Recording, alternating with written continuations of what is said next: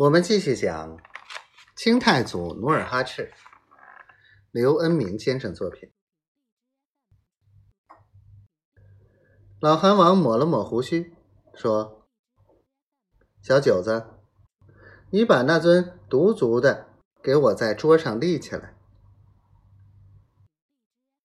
阿布泰弯腰把独足鼎抓过来，看了看，见。顶足好像冰锥子，他双手捧着，在桌上立了半天，四觉立好。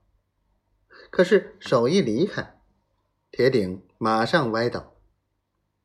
他一连立了五次，一次也没成功，只好丧气的坐下。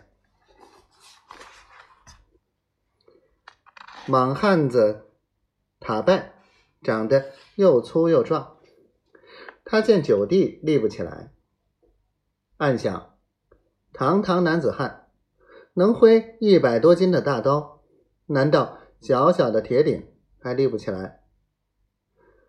他不服气的站起来，自告奋勇的抓起独足鼎，猛地往桌上一蹲，桌面上顿时砸出一个窟窿。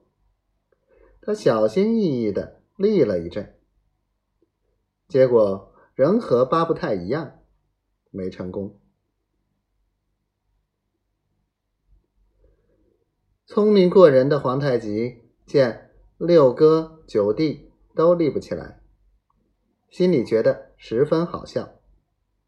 他站起来，扫视了兄弟一眼，就抓起独足鼎，轻松的。放在八足鼎旁边，叫独足鼎伸紧靠着八足鼎之身，当时就立住了。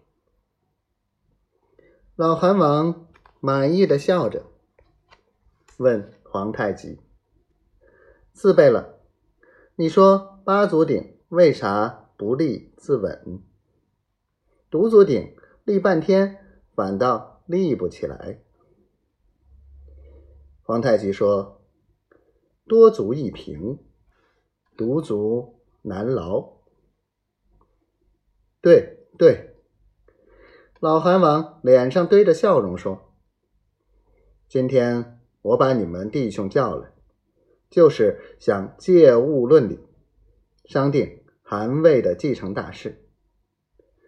如今我年事已高，身体欠佳，鉴于古今历史。”我想扫除历代中国王朝为天子第一之弊，立八王共治国事的新体。